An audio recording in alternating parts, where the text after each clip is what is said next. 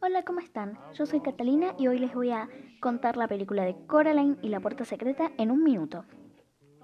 Coraline y sus padres se mudan a unos apartamentos, el Palacio Rosa, con vecinos muy peculiares.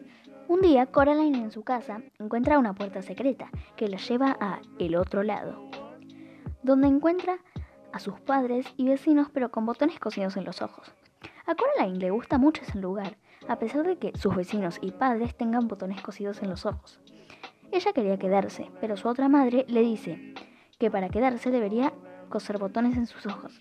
Coraline se niega e intenta encontrar sus padres reales, pero no los encuentra. Entonces decide pelear con la bruja y así puede recuperar a sus padres. Espero que les haya gustado para saber sobre la película si todavía no la vieron.